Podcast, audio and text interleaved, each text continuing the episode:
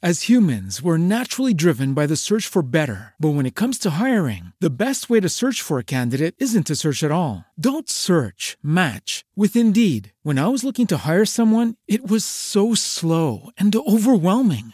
I wish I had used Indeed. If you need to hire, you need Indeed. Indeed is your matching and hiring platform with over 350 million global monthly visitors, according to Indeed data, and a matching engine that helps you find quality candidates fast. Ditch the busy work. Use Indeed for scheduling, screening, and messaging so you can connect with candidates faster. And Indeed doesn't just help you hire faster. 93% of employers agree Indeed delivers the highest quality matches compared to other job sites, according to a recent Indeed survey. And listeners of this show will get a $75 sponsored job credit to get your jobs more visibility at Indeed.com slash podcast. That's Indeed.com slash podcast. Terms and conditions apply.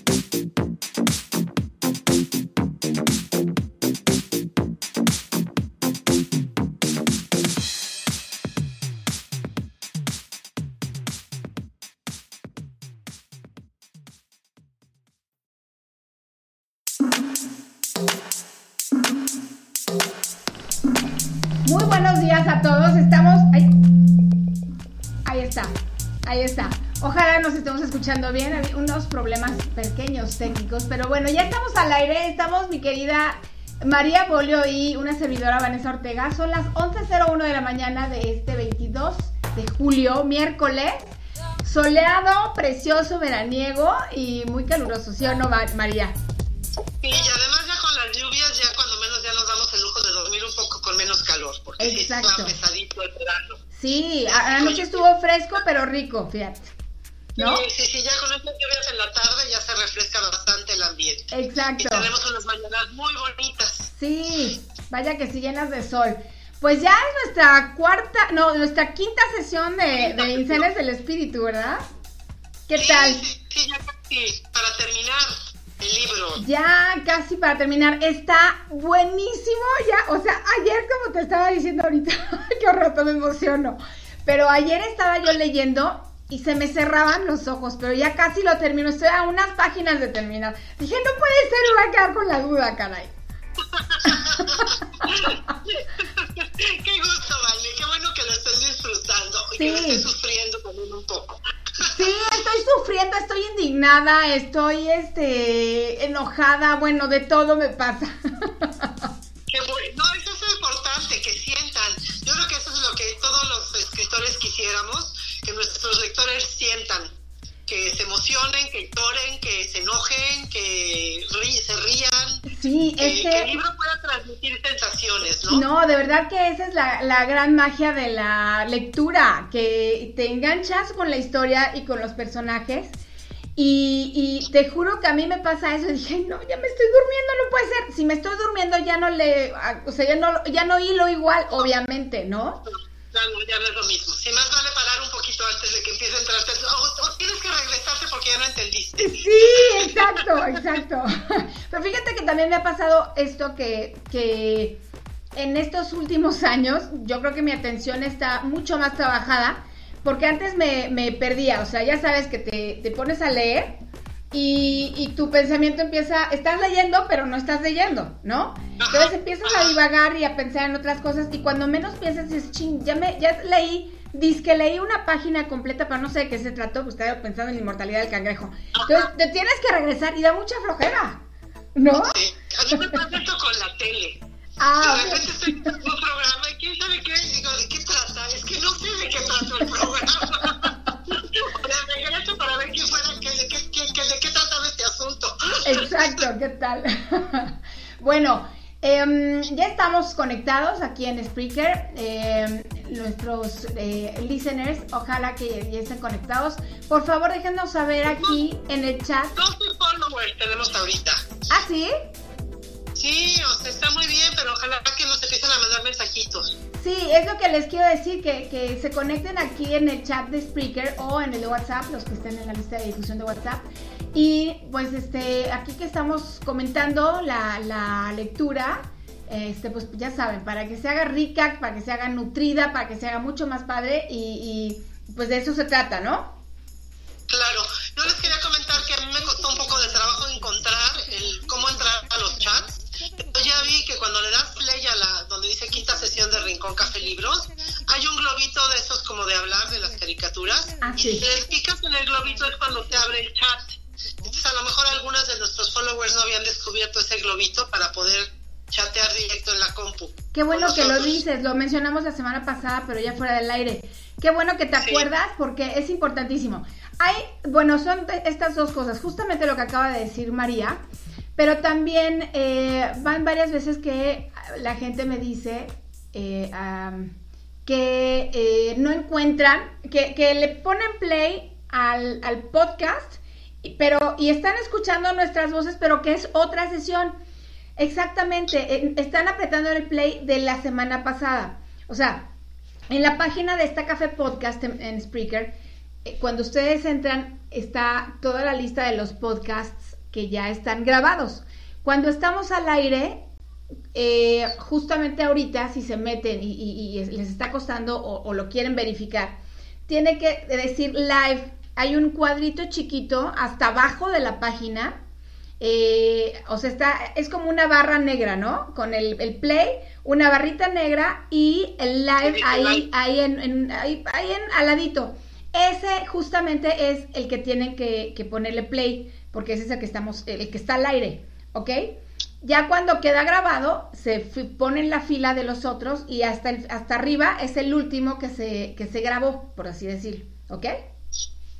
Para que sepan y no se me confundan, y este, porque igual quieren, quieren este, eh, participar, pero es una sesión anterior y pues cómo, ¿no? Claro, claro. Bueno, Sí, a ver, a ver, esperemos que ahora sí puedan conectarse más fácilmente nuestros followers. Exacto. Y, y, bueno, para poder participar en el chat, recuerden, hagan una cuenta, abran una cuenta en Spreaker. Es muy sencillo.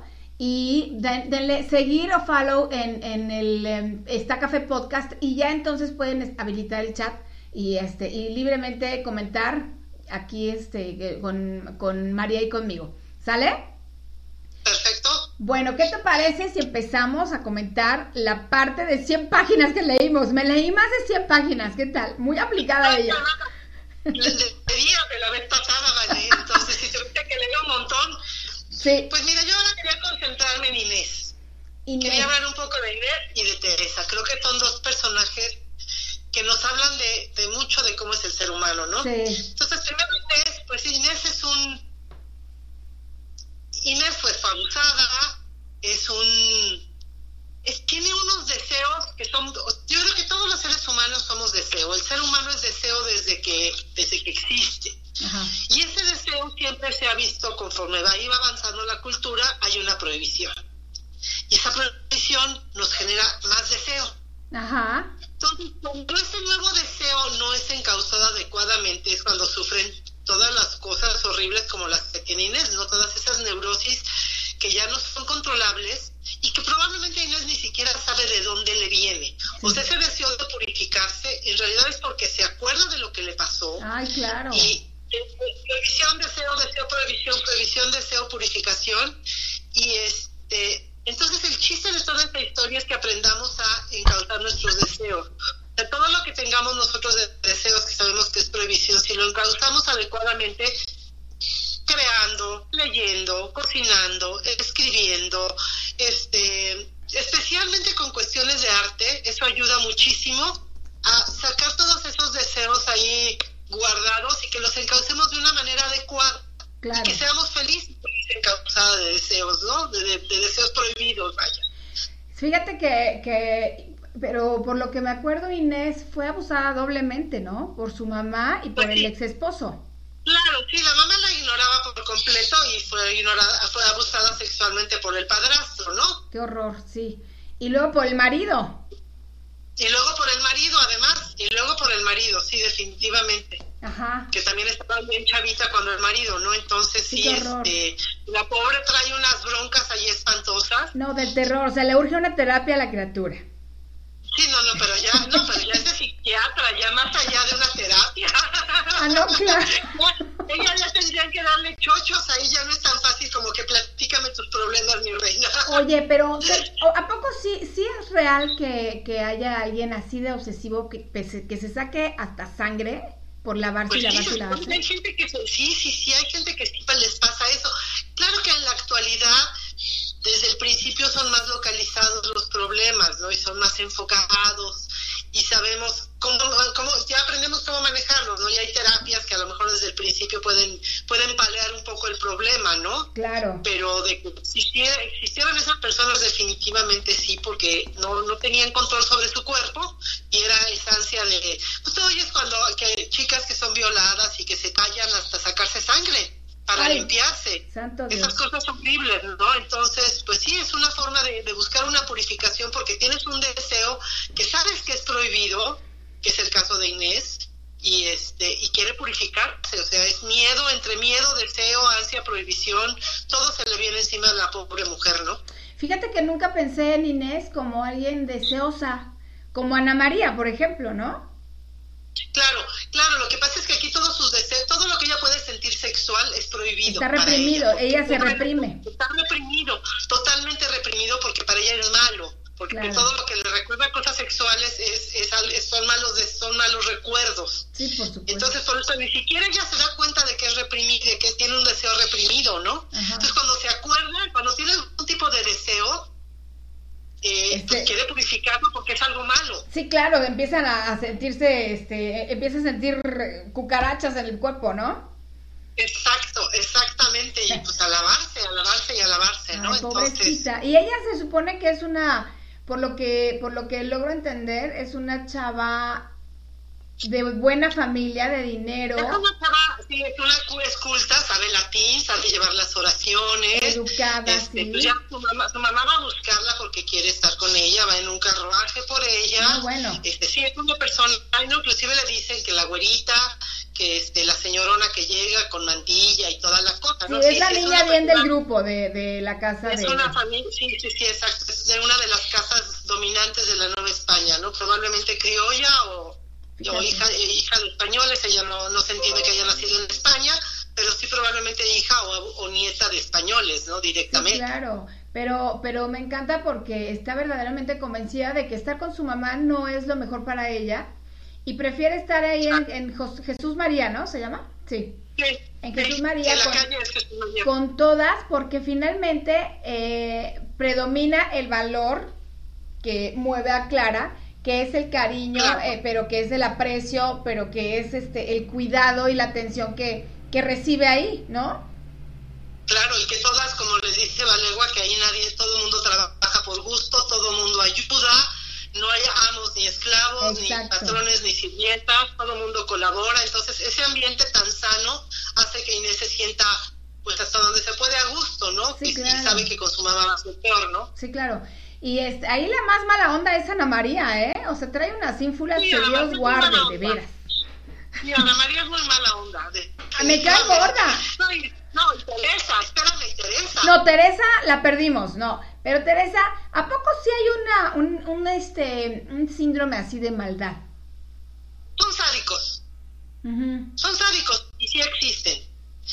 Tan existen que ahora, pues son la gente que gozaba golpeando, que gozaba torturando. O sea, todas esas personas que a través de la historia disfrutaban haciendo sufrir a los demás son sádicos. Horror. Este, sí es una enfermedad, pero además, eh, hoy en día, cuando investigué sobre el sadismo, me llamó muchísimo la atención que hoy en día, pues el sadismo, digo, ya no te vas a agarrar a golpes a alguien, Sí, no. no vas a agarrar a golpes a tu empleado. Ajá. Pero si uno en la lista, ¿cuántos jefes sádicos has tenido? Te aseguro que son muchos.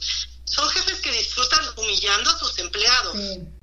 Bueno, Que disfrutan haciendo la secretaria. sí, exacto. que están diciéndole groserías al empleado que no puede defenderse porque el otro es el jefe y tiene el poder. Entonces, eso es como ahora se, se, se, se nota el sadismo. Si ellos pudieran golpearte, te golpearían, pero la sociedad no lo permite. O sea, ya hay un, un freno social que no permite que te golpeen, pero te insultan, te humillan.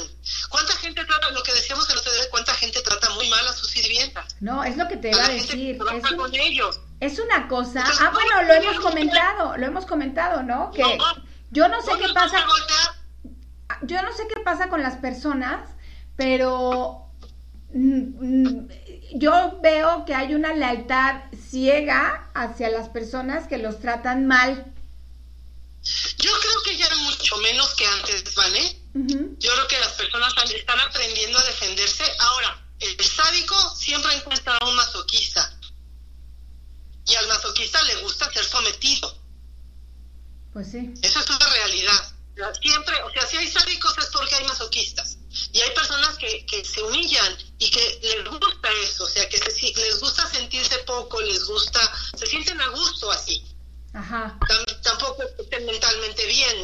también es una enfermedad, ¿no?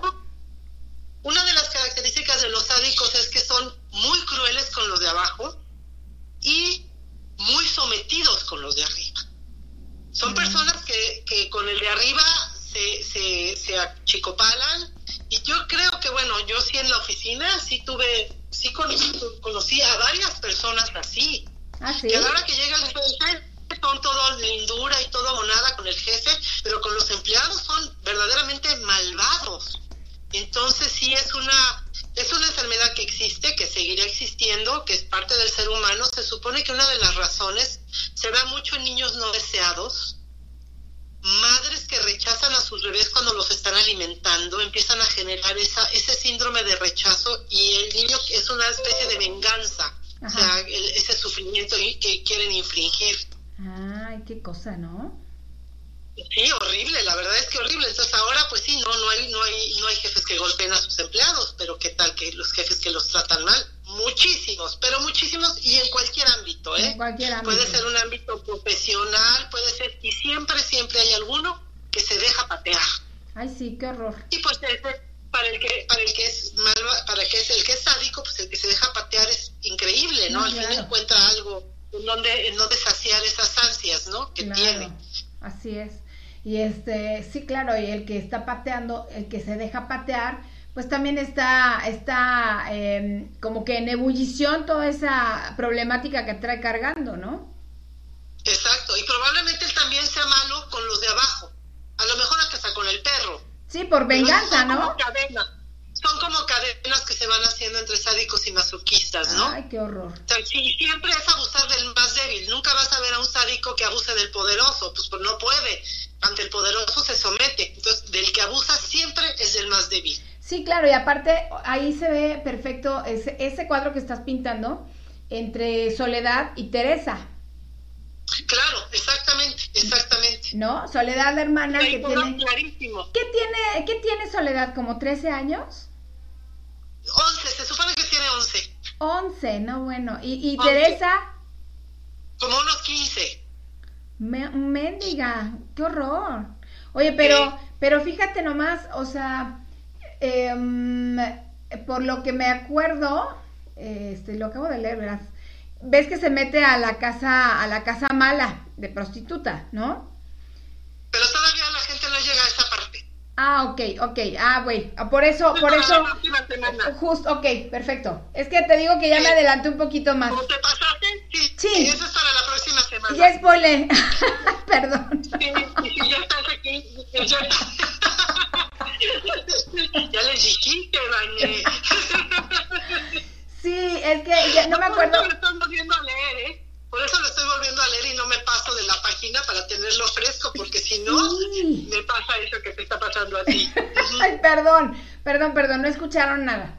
Oigan, ¿qué onda con los comentarios? Todavía no recibimos ni por WhatsApp ni por Spreaker, así es que este, pónganse las pilas, queridos listeners, y comenten a ver cuáles son las opiniones acerca de lo que ha pasado hasta ahorita en Insanias del Espíritu. Este, esa suerte que tiene em, que tienen Clara y José de que lleguen a su puerta. Puras desvalidas así, o sea, ¿qué onda? Digo, obviamente ya ahorita ya se hicieron de una fama, ya, ya se sabe. Te corre el chisme, ¿no? Te corre el chisme y entonces pues la gente empieza a buscar ahí apoyo, ¿no? Así fue, así fue como llegó ahí el hijo de Loreto que llegó a botárselas, pues porque supo que las cuidaban y el chiquito no sabía qué hacer con su mamá, ¿no? Y así pues este después va a llegar otras, así llega, así la, la, mamá de la abuela de Teresa y de Soledad, pues por eso que las va a votar ahí porque pues no saben qué hacer con ellas, o sea, es gente que no sabe qué hacer con la gente enferma, no hay dónde ponerlas, no hay forma de cuidarlas. La gente pudiente, lo decíamos, ¿no? Escondía a su gente enferma, ¿no? O enferma, loca, rara, como quieras llamarlo. Este, la gente pudiente las escondía, los ocultaba, los dejaba encerrados en las casas, pero la gente que no tenía recursos, pues los votaba, si, si se perdían, pues se habían perdido en la calle, no había manera de cuidarlos, ni de mantenerlos, ni de atenderlos. Entonces, cuando saben que hay alguien que los puede cuidar, pues encuentran ahí un alivio, ¿no? Ah, no, claro, pero, pero qué fácil, o sea, llevaban a la gente, las tiraban y ya, punto, a su suerte, ¿no? A su suerte. Ay, que coma o que no coma, o que se bañe, no se bañe, en fin, o sea, no sé, ¿no? Sí, no, el caso de Loreto, pues el niño ya no podía hacer nada, ¿no? El niño no sabía qué hacer, se salía totalmente de su, de su lógica y pues va y las deja. Y cuando llegan, por ejemplo, cuando el padre les lleva a las dos viejitas, le dice, no, pues te voy a conseguir más limosnas. Y eso es real. O sea, cuando el padre se da cuenta de que Clara y José ya no pueden, habla con Aguilar y Seijas, con Aguilar y Seijas, con el obispo, y les consigue más, más dineros. O sea, sí, Juan sí, sí intercede por ellos para darles parte de las limosnas de la iglesia, para, para conseguir que los fieles les lleven comida, que les lleven Mantas, ajá, exacto. Él se mueve para conseguir esa ayuda y se supone que es que recibe mucha ayuda de la gente de su alrededor, porque si no hubiera sido imposible tener ahí a 10 personas alimentadas con el sueldo de un carpintero que medio puede trabajar, porque tampoco es como que lo dejen trabajar mucho al pobre de José, ¿no? Sí, no, qué cosa. Es, eh, eh, digo, antes todavía funcionan como pareja. ¿Sabes cuándo me, me, yo dije, no, no es posible, no está pasando esto? Cuando Clara se enferma y que casi se muere. ¿Qué le pasó? ahí vamos, ahí vamos. Está muy enferma Clara. Todavía vamos en que está muy enferma. Ajá. Sí, pues es que truena su salud, ¿no? Era tifus. Tifus. Tifus, sí, esa es una enfermedad que era muy común en esa época. Eh, la producían las picaduras de los piojos o de las ah. Entonces, pues en ese ambiente de insania donde vivía ella, de que pues la gente no se bañaba, la Loreta estaba llena de animales, la otra no sé qué, pues en algún momento esas picaduras de esos animales son los que producían el tifus. Y era pues un problema de salud serio en esa época, ¿no? Porque pues además se les va. La gente se moría de tifus, ¿no? Sí, claro. Sí, y yo dije, ay no, ¿cómo crees? Y entonces, ¿cómo va a pasar ahí la, la casa sin Clara? Vamos, todavía, todavía está enferma Clara, apenas, justo el capítulo en el que terminamos es en el que Valegua empieza a hacer sus sus magias para, para sanar a Clara, ¿no? Valegua, no. Valegua, Valegua ya es la más, la más, este, la más, ¿cómo se dice? Eh, la más sana, ¿no? Es la única sana. Valegua sí está sana, entonces es la que ayuda realmente a Clara con todo ese relajo, ¿no? Valegua con todo y que su, su incultura y su, este, y sus supersticiones y todo eso, pero es la única cuerda realmente, es la única que está bien. Sí, no, bueno, ¿qué haría, qué haría Clara sin Balegua? ¿No? Sí, no, no, no puede ser. Sí. Porque además es buena, además es buena, es este, pues es eh, sanadora. Trabajadora, trabajadora, no, me, encanta Balegua. Sí. Sí, y otra cosa que yo creo que cabe también destacar de lo que de la parte que leímos ahorita es lo que comentábamos ahorita de cómo cómo se organiza Clara con tanta loca, ¿no? Cómo hace su tabla de, enfermedades, remedios y todo. Y que en un momento a ti se ubica de quiénes están en la casa todavía, ¿no? Qué males tienen y todo, porque ya son varios, son muchos personajes de repente, entonces yo creo que esta tabla ayuda mucho a que a que te ubiques en quién es quién, ¿no? Exactamente, es lo que te iba a decir, no la encuentro. ¿La tienes tú? ¿Tienes la página? No, no, no, la, no la tengo en la lista, hermano, pero aquí está. 289. 289, ok, aquí está. Sí, Ana María, Carmita, Inés, Loreto, Socorro, Teresa, Soledad y Francisca. Ajá, sí, ya Rufina ya se había muerto y pues Valero estaba sana, ¿no? Rufina era la hermana de Francisca, ¿verdad? La otra viejita, la otra viejita es Rufina, ajá. Sí, o sea, ya dos se, se, ya se fueron, o sea, Lucía y, y, y Rufina. Y Rufina, ajá, ajá. Oye, Loreto, ¿qué es lo que tiene? Pues yo creo que yo creo que de los golpes realmente le vino un, una conmoción cerebral tremenda, ¿no? Entonces, pues yo creo que ahí perdió la razón. Está, perdió la razón, sí. La verdad es que no sé. O sea, yo creo que de los de los golpes te queda totalmente como furiosa, como una loca furiosa, ¿no? Una persona ya ya no no no casta ni desata, ya no se entera de nada. Ay, qué horror. Perdió totalmente la, la capacidad de pensar, ¿no? Sí, claro, pero pero qué espanto, ¿no? Imagínate cómo, cómo será la vida. Eh, porque finalmente yo creo que existe, ¿no? Existe todo eso, que alguien pierda completamente la razón, el espíritu y está como un animal. Exacto, exacto. Sí, sí los hay, ¿no? Los hay en los manicomios y están en las casas, los cuartos esos acolchonados y gente que se hace daño a sí misma y pues sí, desafortunadamente en la, nuestra cabeza es toda una cosa muy extraña y todavía no se conoce bien. Muy compleja, muy hermosa, pero también este, pues se, se descontrola con cierta facilidad, ¿no? Exacto. Pues, ¿tienes algún comentario que haya entrado por ahí?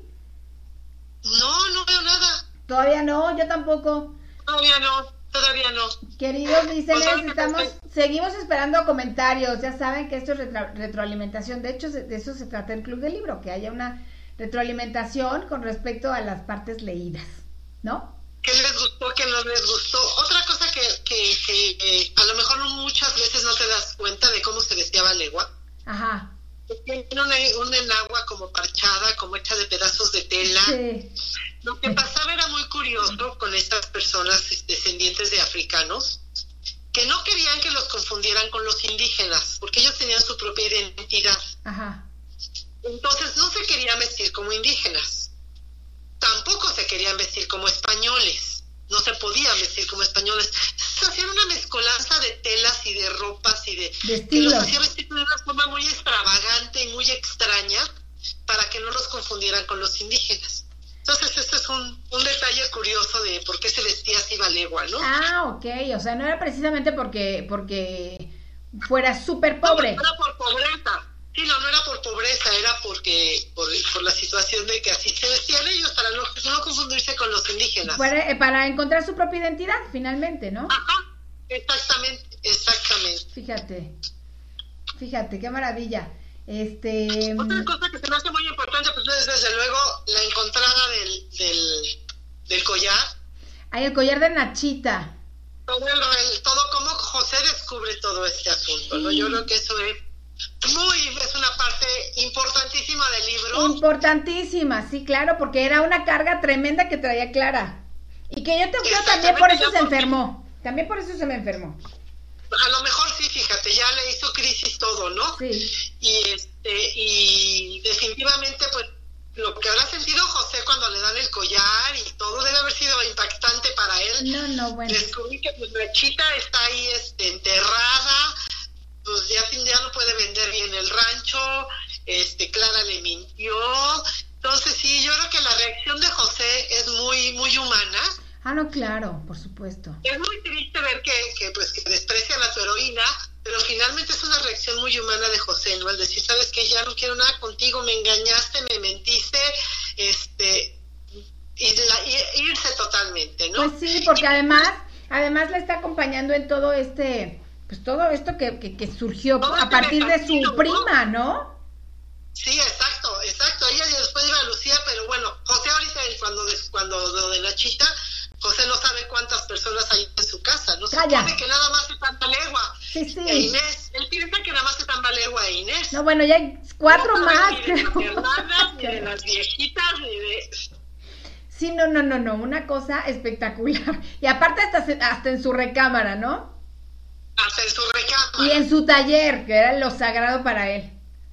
Sí, entonces sí, pues por eso dicen, no sabes que ahí quédate con toda tu locura, yo me largo, ¿no? Sí. Entonces, también me gusta mucho la forma como el padre Juan trata de convencerlo, cómo trata de, de animarlo a que vuelva a su casa sin presionarlo, sin amenazarlo con cuestiones de infiernos ni nada que hubiera sido lo más natural en esa época. Ahí te dice que ese padre era verdaderamente mucho más adelantado a su época que la mayoría, que era una persona muy pensante y muy con muchas ganas de ayudar. Así es. Mira. O sea que, esos elementos del clero, que ojalá hubiera muchos, muchos, muchos así, porque son verdaderamente héroes que ayudan a las personas. Uy, sí. Este, gente que, que se, se, se, desvive por los demás, ¿no? Y que siempre está al pendiente como él, ¿no? Entonces yo creo que eso también es rescatable, la actitud del padre Juan. Claro, sí, por supuesto. Es este, es, ahí es como un pilar importante, es un es una pata de la mesa este que, ¿no? Exacto, ¿no? Y además, como él sí sabe, pues es el que les pone terapias de, de, trabajo, que es ahora muy común, ¿no? Ajá, que mantener a la gente ocupada les ayuda mucho y él es el que lo que lo que les pone a hacer, ¿no? les pone a desartar collares. No, maravilloso. Bueno, ¿cómo te explico? Maravilloso. Oye, tengo aquí una participación de Jackie.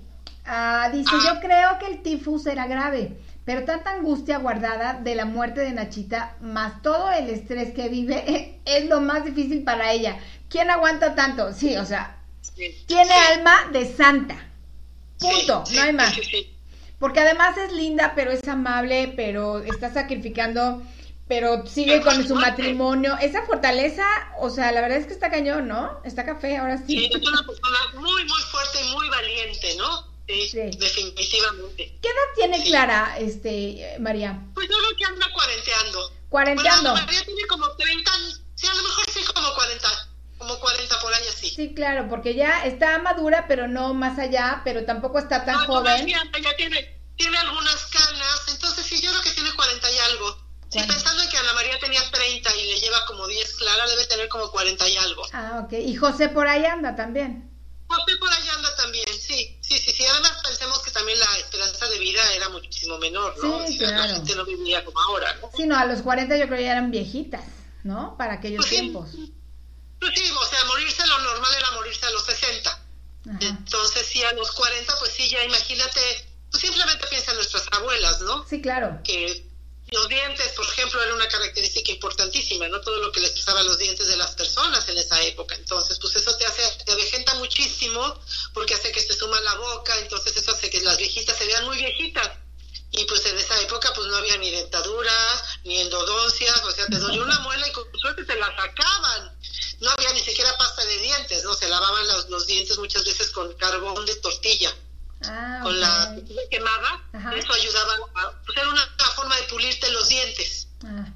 Claro que no se consumía tanta azúcar, entonces eso también ayudaba mucho, pero finalmente pues la pérdida de los dientes, las canas, pues estaban las canas ahí, entonces este, todo eso hacía que la, la, descalcificación por tener tantos hijos. Entonces sí, la gente se moría a lo mejor a los 60 años, era la esperanza de vida, eran 50 o 60 años. Entonces sí, Clara, aunque no era una anciana, sí era una persona ya madura y grande, ¿no? Sí, claro, sabía lo que hacía perfectamente bien. este, Una que me llama mucho la atención es Angustias. Ah, no, bueno. loca. ¿Cómo te explico la clásica chismolera metiche de la, de la cuadra, ¿no? Es una persona mala. Mala y fea. Es una persona mala, es la antagonista en realidad. Sí. Porque finalmente, por ejemplo, el, el padre eh, primero el Fray Esteban no actúa por maldad. Fray Esteban actúa por, o sea, bien, o sea, él se equivoca y piensa que Lucía se va a curar con el exorcismo y todo lo que quieras, pero, él no actúa por maldad al principio. Este, pero la antagonista básica es Angustias. Angustias es la que mete toda la cizaña. Angustias es una persona malvada, es la que quiere ayudar a la, a mamá de, Inés, pero por la mala. O sea, ah, no, claro, no, por buena persona. No, pues, este, pues ya está pensando en, en, en, recibir la lana, ¿no? Sí, sí, exactamente, exactamente. Sí, sí, Entonces, sí, Angustias es una mala persona, definitivamente. Fíjate que es muy importante cuando escribimos tener un buen, un buen villano. Sí. Porque ese es el que le da fuerza a tu héroe. Porque si no hay villanos, no hay héroes. O sea, yo creo que es una de las características que uno puede ver muy notables en las películas de Disney. Sí. Que cuando el héroe, cuando el villano es malo, no es un buen villano, vaya, no es un villano que valga la pena, no que sea bueno, sino que no es un villano bien definido, la película pierde mucho y no triunfa. En cambio, cuando hay con esos villanos que son muy importantes, que tienen mucha personalidad, realzan la película, ¿no? Y lo mismo pasa en un libro, ¿no? Si tienes un buen antagonista que sea real, este, eso realza mucho tu historia, ¿no? Y realza mucho a tu héroe. Sí, por supuesto, este, pero me encanta cómo lo hiciste porque de verdad es la clásica, la clásica, este, mala leche que le vale a ella dice, a mí déjenme dormir, soy la vecina, esto parece, este... Lo único que le importa es una persona sumamente chismosa y además muy egoísta. Ah, no, claro, por supuesto, sí. Totalmente egoísta, ¿no? Y cada vez se, va notando más ese, ese egoísmo y esa, ese como coraje que trae, ¿no? Bueno, ya después ya verán por qué. Ya, ya lo veo, ya, ya lo estoy viendo, no lo puedo comentar, que lo tengo aquí, mira, pero sí, yo digo, ¿cómo? No, lo digo. Otra cosa que también a mí me gusta mucho de esta parte que leímos, creo que es una parte muy rica, fíjate, estas 100 páginas yo creo que son unas páginas muy ricas, nos dan mucho, mucho sobre el libro, cómo José descubre su misión, cómo con la... Él está indeciso, no sabe si hizo bien o si hizo mal, Lucía, pues sí, la llevó, pero un poco porque estaba no pensaba que fuera tan serio, este, se enoja con Clara, no quiere seguir, se arrepiente de haber llevado a Lucía, y este hasta que descubre a su a su sobrina, ¿no? Hasta que encuentra a Lupita, la niña con el labio leporino. Sí. Es cuando realmente descubre su misión, ¿no? Y descubre que sí, que sí va a ayudar a Clara y apoyarla en todo, porque sí es esa verdaderamente su, su vocación, ¿no? que sí, sí está dispuesto a, a, seguir con Clara, sacrificando todo por ayudarla y porque sigan con esa misión, ¿no? Que a lo mejor esa niña que nunca habían podido tener, pues ahora sí, ahí está, ahí está la sobrina, carne, carne y sangre de su sangre, para, para, este, para, para enseñarle el camino, ¿no? Para que realmente él se ubique en, la, en su misión. Lupita eh, viene siendo hija de Tomás, ¿verdad? Nieta. Nieta, claro, nieta De Tomás. Nieta de Tomás. de Tomás. Ajá. nieta de Tomás. Sí, claro, y, y, ahí sí es sangre de su sangre. O sea, él es su tío abuelo. Es su tío abuelo, es su tío abuelo, entonces sí, este como la, además el que diga, ¿sabes qué? Dile a Tomás que yo regreso con Clara, porque es la única forma que encuentra enseguida es su solución. Igual que había sido del padre Juan, igual que había sido de las abuelas, del niñito de Loreto, de todo, su solución es clara, ¿no? Entonces, pues recogemos a la niña y nos la llevamos. Pero fíjate, es que plasmas ahí muchos valores y muchas anclas, o sea, que, que, que después de todo, de todo la, el engaño que siente José eh, cuando se entera lo de Nachita y todo este problemón, que es un verdadero problema, muy serio, que la encuentra enterrada, pero que el capataz se, apropió de esa tierra que ya la asumía como suya, pero que le ofrece quién sabe cuántos reales, que también ahí veo que allá sí se manejaban esa moneda entonces, los reales. Sí, sí, sí, era la misma moneda de España, ¿no? Manejábamos la misma moneda de España. Ah, eso se me hizo muy interesante también. Este, pero cómo, cómo después de ver que su esposa está acogiendo a, como le dices, enajenadas de la calle, tal cual, y se da cuenta que en su propia familia hay una niña que cómo le va a dar muerte si es una niña, ¿no? Y pero obviamente la ignorancia, lo que es la ignorancia, ¿no? Que este, digo, es impresionante. Eh, pero que piensan que está maldita porque tiene un corte en el, en el labio y de la nariz, o sea, dice, ¿cómo crees que la vamos a matar? No, no, no, no, no, yo la llevo con Clara. Sí, exacto, sí, yo me la llevo y olvídate ya. Y entonces se da cuenta de que, de que, pues no nada más la gente de la calle es abandonada, sino que también hay gente de su familia, de su sangre. Sí, pues, las mejores familias, ¿no? Exacto, sí.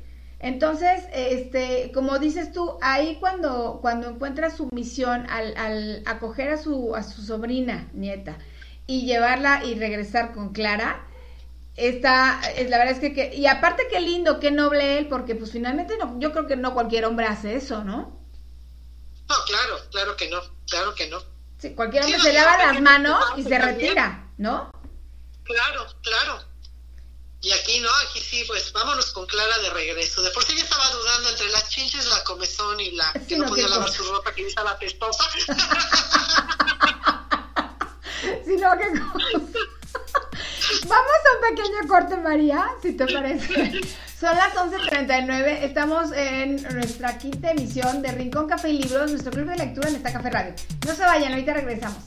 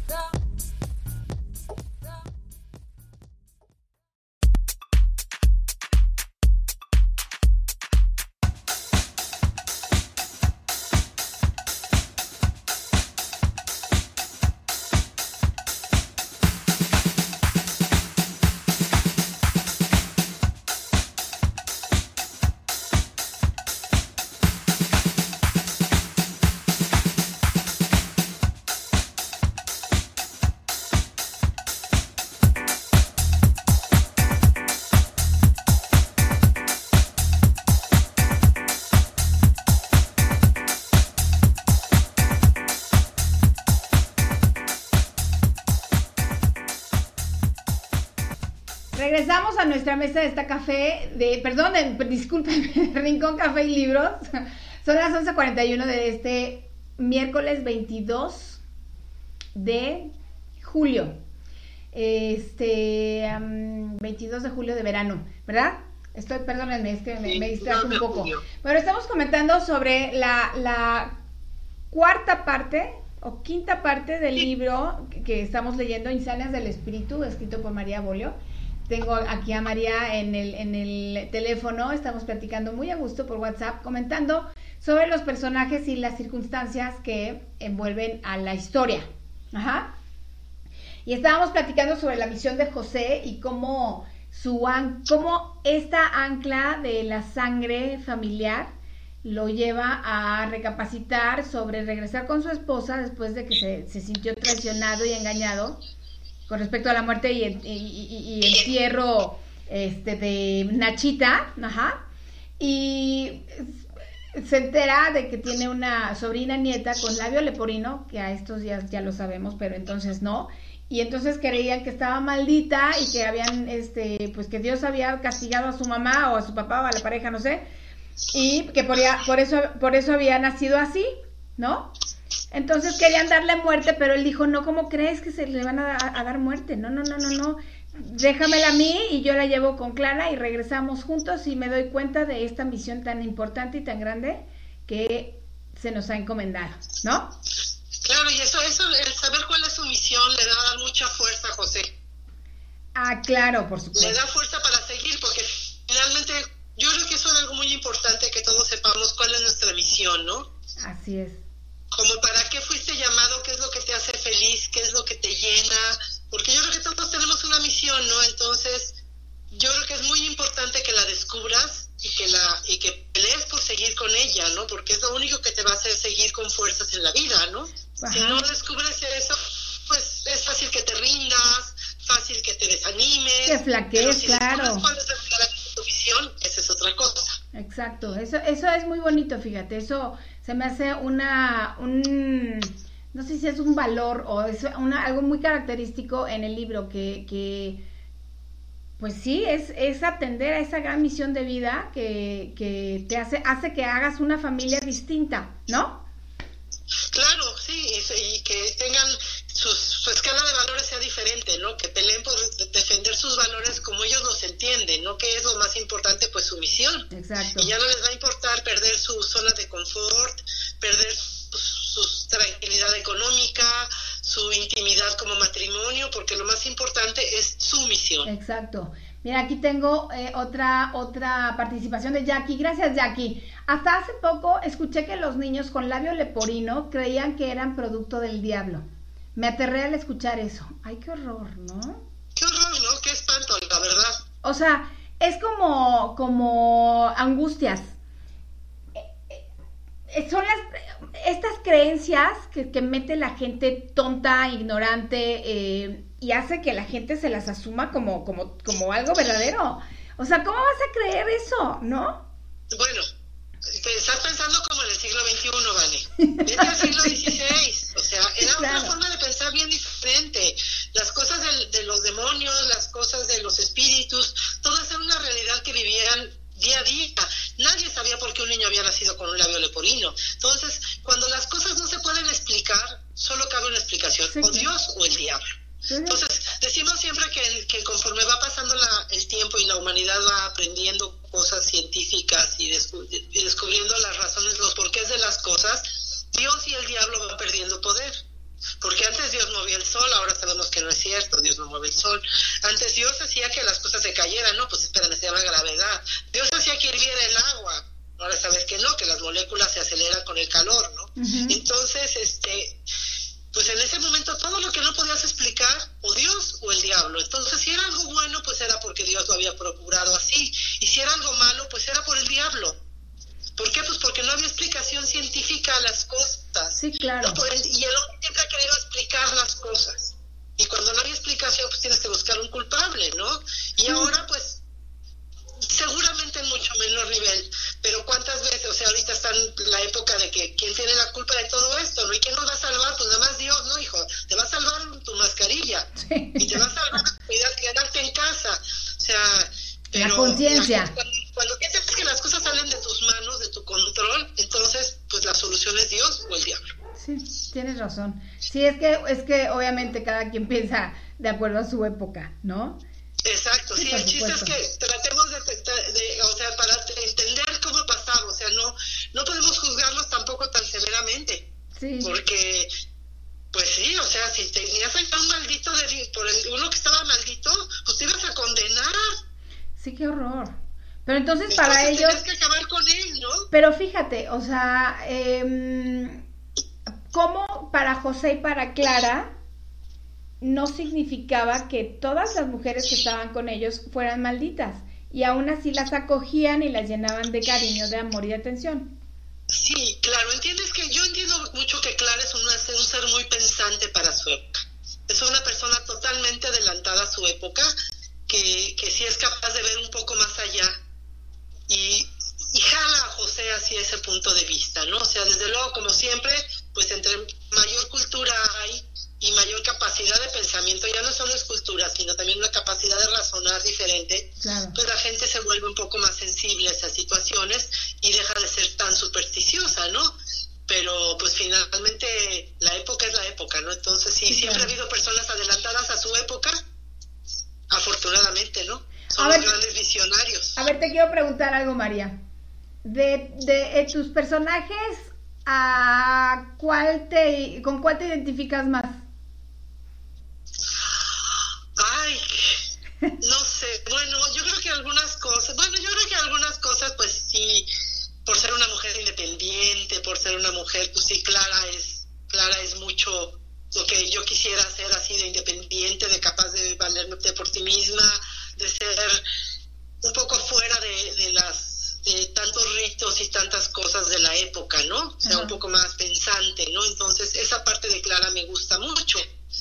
Este, por otro lado, José es un humano muy humano, ¿no? Entonces también esa parte de José de ser tan tan efusivo, tan aventado en, este, en, sus, en su forma de ser, también me gusta mucho de José, ¿no? Sí. No, los demás no, los demás no me identifico con, ni con Ana María, ni con Loreto. No, qué cosa, no con Teresa. No, con, con Valegua, pues no, no me identifico con Valegua, ¿no? Valegua es una persona totalmente supersticiosa, totalmente inculta, aunque sea muy buena, pero no, no me siento identificada con Valegua, ¿no? Claro, pero, y, y este, o sea, ¿No hay alguien, alguna persona cercana a ti a quien hayas pintado, por decirlo de una manera, este, con las ciertas características de los personajes? No, realmente no, realmente no. Yo creo que es, bueno, yo creo que es todos, todos, o sea, nadie escribe, eh, nadie descubre el hilo negro ni el agua tibia cuando escribe. Todo lo que escribes es producto de lo que leíste, de lo que viste, de lo que oíste, de lo que eres. No, o sea, que yo haya conocido una clara cerca de mí, no, nunca conocí ninguna clara cerca de mí realmente, ni, ni afortunadamente nunca he estado rodeada tampoco de ninguna persona con enfermedades mentales. Claro. Entonces sí, todo fue producto de una ardua investigación y, una, este, y una buena imaginación. Sí, claro. Oye, y este, tengo duda, no sé si, la verdad es que no sé cómo termina el, el libro, obviamente, pero ¿cómo fue que, que mm, o sea, ¿cómo fue que migraron estas personas a lo que fue el hospital? ¿Era el de la Castañeda? Fueron dos pasos. Primero, cuando este, el, obispo se da cuenta que ya no caben ahí, le cede un, lugar. Ah, ok. Le cede un lugar cerca de San Ildefonso, me parece. ahí aparece en el libro. Y le cede ya un lugar adecuado para, para establecer un manicomio. O sea, ya tiene habitaciones, tiene una despensa, tiene corrales, tiene, o sea, ya es una, una cosa grande y adecuada para poder, una enfermería. O sea, tiene ya las, las instalaciones necesarias para instalarlas.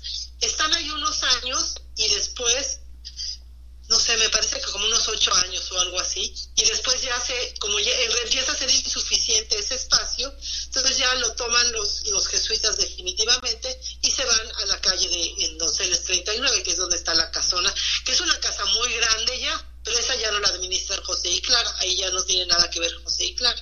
Ah, ok, o sea, ya, es, ya pasan a una administración ya perfecta. Sí, ya, ya ellos se desentienden, todavía en la primera casa sí ellos Parece ser que José todavía administra, ayuda en la administración de la casa y hacen cuestiones de, se encarga por ejemplo de limpiar la, de la capilla.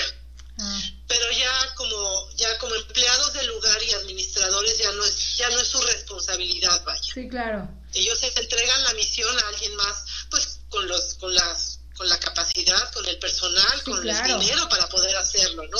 El chiste es que inician esa misión. Qué maravilla, ¿eh? Qué, qué, qué valentía, la verdad.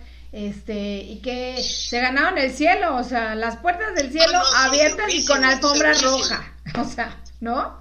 Sí, no, no, ni dudarlo, ni dudarlo. Mira, tengo otra, otra participación de Jackie. Gracias, Jackie, que estás participando mucho el día de hoy. Eh, para mi amiguísima Jackie, mi queridísima Jackie, que la quiero mucho, mucho a mi Jackie. Fíjate, qué padre. Yo siento que José también es un hombre fuera de serie, pues para la época me da la impresión que lo podían acusar de mandilón y en ese entonces eso era impensable. Uf, bueno, sí, claro, ¿no? Por supuesto. Imagínate, primero muerto que amable con la mujer.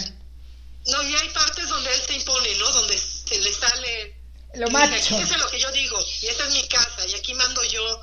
Hay partes donde él definitivamente tiene que imponerse como hombre. Sí, pero no lo siento excesivo, lo siento justo, lo siento balanceado con, con Clara, porque finalmente la que toma las decisiones es Clara, ¿no? Sí. Totalmente no, no, lo calificaría yo como un machote este intransigente como generalmente son los machotes, ¿no? Para nada, para nada. Sí, como dice Jackie, es, es, fuera de serie. para su época.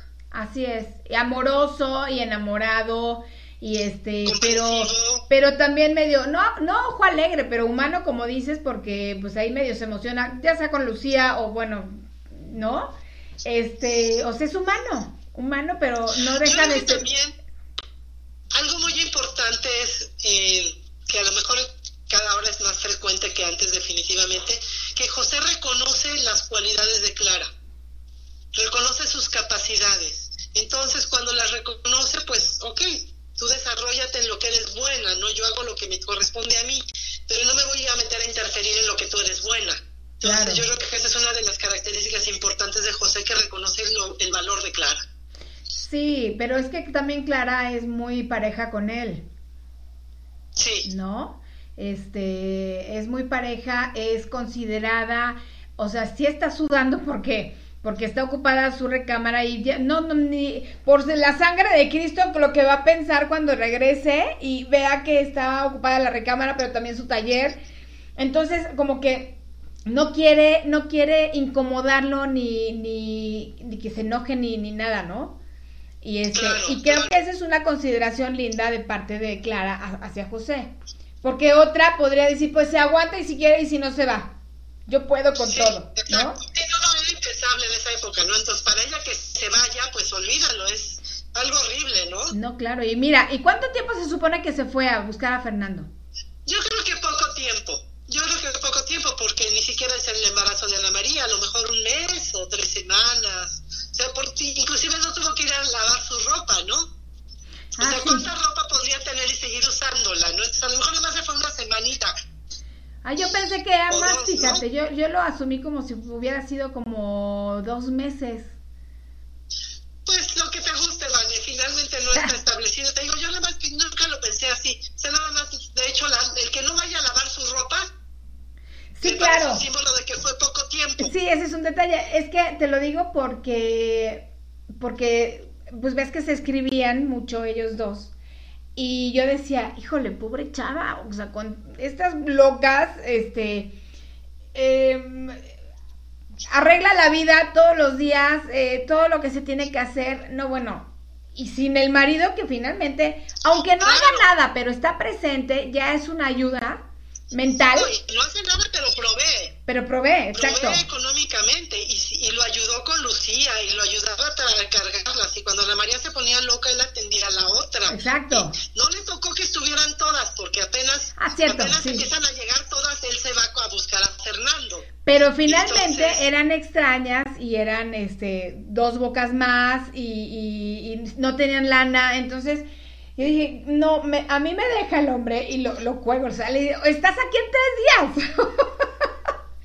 o sea, te vas tres días, lo encuentras y te regresas. claro, claro. Por Para ayudarme, cariño, porque yo no puedo sola con todo. ¿No? Digo yo.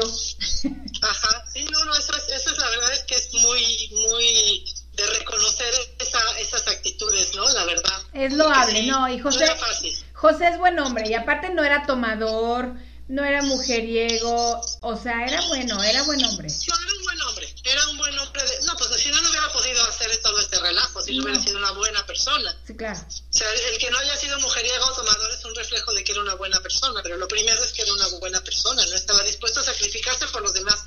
Y desde que, ves que Tomás le dice que cuando la casa se supone que la hereda de la tía, Ajá. porque cuidaba a la tía. Ah, cierto. Él cuidaba a su tía que estaba enferma y que le salían llagas, entiende que era una anciana y que estaba postrada, ¿no? Entonces, José ya tiene antecedentes de que es una muy buena persona. Sale de la iglesia y todos los mendigos se le acercan porque siempre les da cosas, ¿no? Sí, es bueno, claro. Entonces era una persona muy, muy caritativa, ¿no? Que lo había sido ya con su tía, lo había sido con las personas, con los mendigos que estaban alrededor de Jesús María. Y con antes Lucía. de descubrir a Lucía. Sí, eh, de hecho él reconoce que, este, que en cierto momento que él es el que llevó a Lucía o alguien, alguien lo hace reconocerlo, no me acuerdo quién. En una reflexión. le dice, no, pues sí, cada quien su loca, ¿no? Ajá, exacto, sí. cada quien su loca. Exactamente, sí. ¿No? ¿Qué más, qué más, María? Eso, eso Entonces, sí, José era una muy, muy buena persona y sí hay antecedentes de que así era, ¿no? Ana María, pues desde luego se hace cargo de, digo, Clara se hace cargo de Ana María desde que era niña.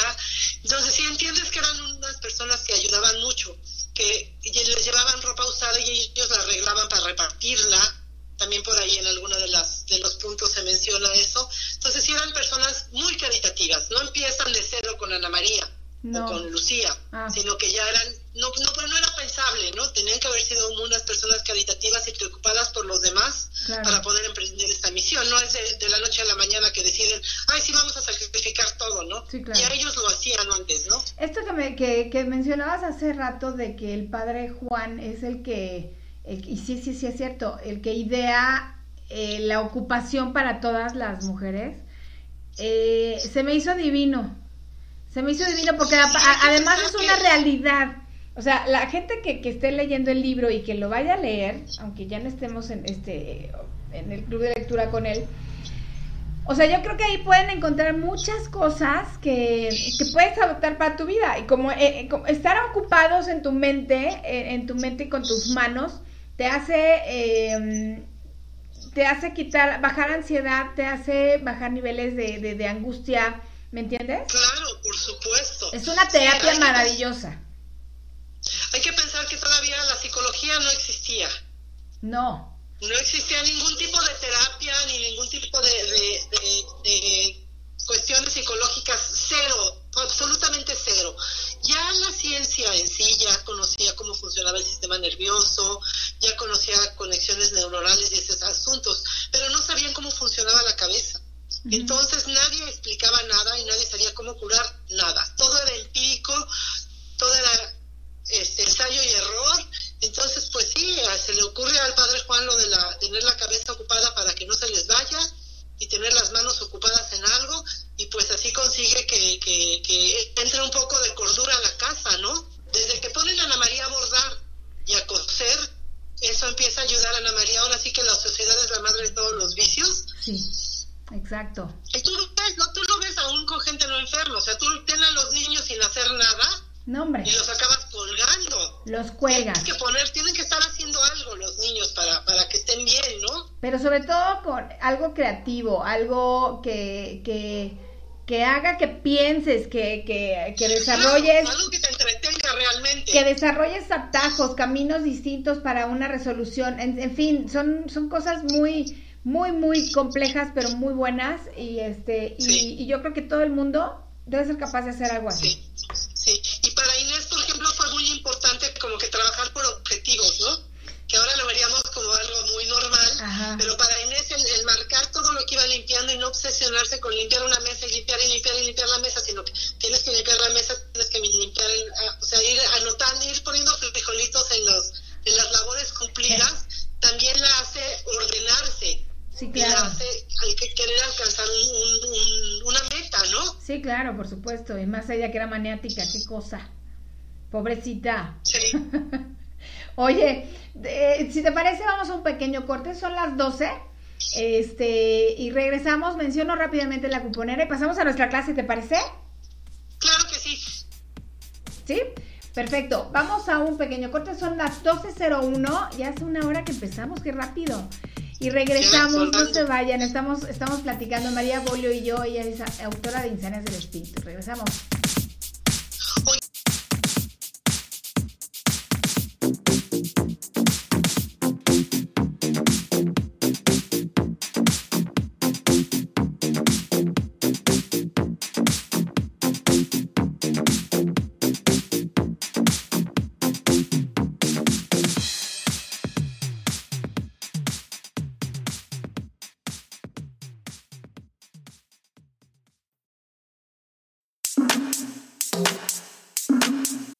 As humans, we're naturally driven by the search for better. But when it comes to hiring, the best way to search for a candidate isn't to search at all. Don't search, match with Indeed. When I was looking to hire someone, it was so slow and overwhelming. I wish I had used Indeed. If you need to hire, you need Indeed. Indeed is your matching and hiring platform with over 350 million global monthly visitors, according to Indeed data, and a matching engine that helps you find quality candidates fast. Ditch the busy work. Use Indeed for scheduling, screening, and messaging so you can connect with candidates faster. And Indeed doesn't just help you hire faster. 93% of employers agree Indeed delivers the highest quality matches compared to other job sites, according to a recent Indeed survey. And listeners of this show will get a $75 sponsored job credit to get your jobs more visibility at Indeed.com slash podcast. That's Indeed.com slash podcast. Terms and conditions apply.